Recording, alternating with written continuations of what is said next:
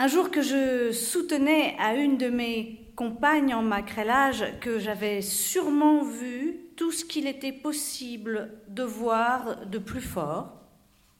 Oh, parbleu, me dit-elle, pour te convaincre qu'il s'en faut bien que tu aies vu ce qu'il y a de plus fort en ce genre, je veux t'envoyer demain une de mes pratiques.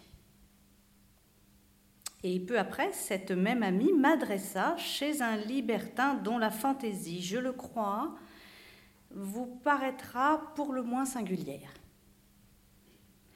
La scène se passait dans sa petite maison. On m'introduit dans une chambre assez sombre où je vois un homme au lit. Et dans le milieu de la chambre, une bière. Vous voyez, me dit notre libertin, un homme au lit de la mort et qui n'a pas voulu fermer les yeux sans rendre encore une fois hommage à l'objet de son culte. J'adore les culs et je veux mourir en en baisant un. Dès que j'aurai fermé les yeux, vous me placerez vous-même dans cette bière après m'avoir enseveli et vous m'y clouerez. Il entre dans mes intentions de mourir ainsi dans le sein du plaisir et d'être servi dans ce dernier moment par l'objet même de ma lubricité.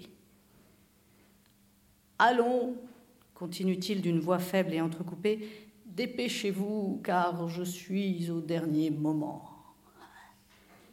J'approche, je me tourne, je lui fais voir mes fesses. Ah Le beau cul dit-il, que je suis bien aise d'emporter au tombeau l'idée d'un si joli derrière.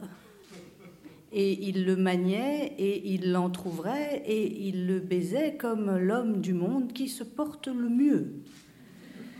Ah dit-il au bout d'un instant, en quittant sa besogne et se retournant de l'autre côté. Je savais bien que je ne jouirais pas longtemps de ce plaisir.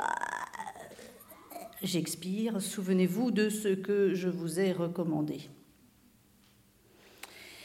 Et en disant cela, il pousse un grand soupir, se roidit et joue si bien son rôle que le diable m'emporte si je ne le crus mort.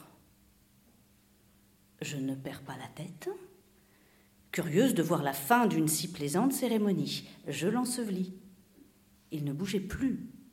Et soit qu'il eût un secret pour paraître ainsi, soit que mon imagination fût frappée, mais il était raide et froid comme une barre de fer. Son vie, seul, donnait quelques signes d'existence car il était dur et collé contre son ventre, et des gouttes de foutre semblaient s'en exhaler malgré lui. Sitôt qu'il est empaqueté dans un drap, je l'emporte, et ce n'est pas là le plus aisé, car la manière dont il se raidissait le rendait aussi lourd qu'un bœuf, j'en viens pourtant à bout, et je l'étends dans sa bière.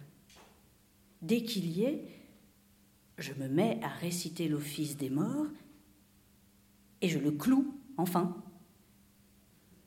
Tel était l'instant de la crise. À peine eut-il entendu les coups de marteau qu'il s'écrie comme un furieux. Ah Ah Sacré nom de Dieu, je décharge. Sauve-toi, putain, sauve-toi Car si je t'attrape, tu es morte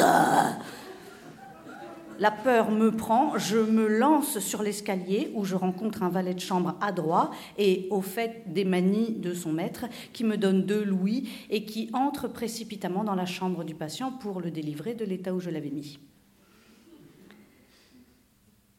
Par la suite, elle m'envoya un moins compliqué. Il s'agit d'un homme qui m'a suivi pour l'unique plaisir de se faire coudre le trou du cul. Il s'étendait à plat ventre sur un lit, je m'asseyais entre ses jambes et là, armé d'une aiguille et d'une demi-aune de gros fils cirés, je lui cousais exactement l'anus tout autour. Et la peau de cette partie était chez cet homme tellement dure et tellement faite à coups d'aiguille que mon opération n'en faisait pas sortir une goutte de sang. Il se branlait lui-même pendant ce temps-là et déchargeait comme un diable au dernier coup d'aiguille. Son ivresse dissipée, je défaisais promptement mon ouvrage et tout était dit.